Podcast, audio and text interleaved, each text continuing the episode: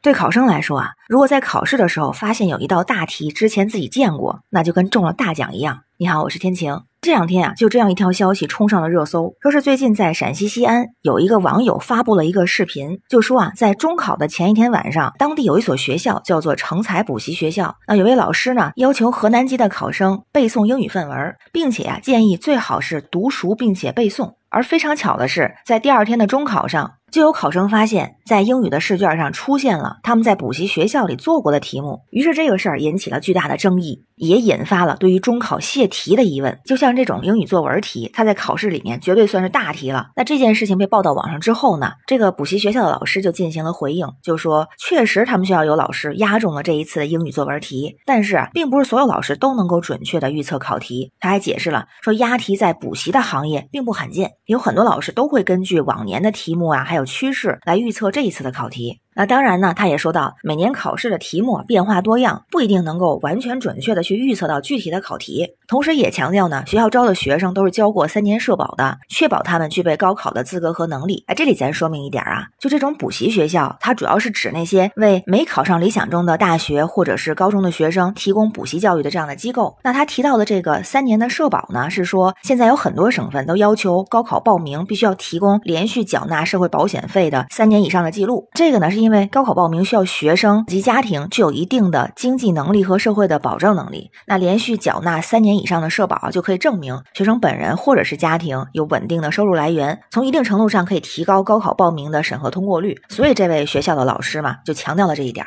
那这件疑似泄题事件就引发了大家的关注和讨论。一种观点就认为呢，像补习学校这种的教育方法是不恰当、不合适的。同时呢，也对类似这种中考的公正性提出了质疑，就说任何形式的作弊和泄题都应该被严肃处理。那押题也是不应该的，不能让学生去依赖临时的题目预测和背诵。而同时呢，也有很多网友认为啊，说押题很正常，而且押中题目也挺正常，也不是很少见。那说明老师很厉害呀。说实话，我也有这种想法啊，真能押中题的老师真的是挺厉害的。也有网友分享啊，说押中题确实挺正常的，说他们学校英语老师经常性的押中题，有目共睹，不管是月考、期中考试、一模考试，甚至是期末考试都押中过。没办法，这老师太优秀了。但是啊，这一次很多怀疑的地方是押中题确实正常，但是这个时间点却很奇怪。首先说到是凌晨，凌晨一点左右，有人就说了，这是老师梦见题了吗？还是那个时候灵光一现，突然有了思路，说这个时间有点迷。还有，就在那个凌晨的时间点，老师让学生熟读并且背诵，这就有很大的嫌疑。哪有这么巧的事儿啊？凌晨押中题，天亮就考试，这事儿是不是得好好查查？那对学生来说，对考生来说，一切的坚持和努力也是为了有好的结果。在这个过程中，就更希望能够保证公平和公正。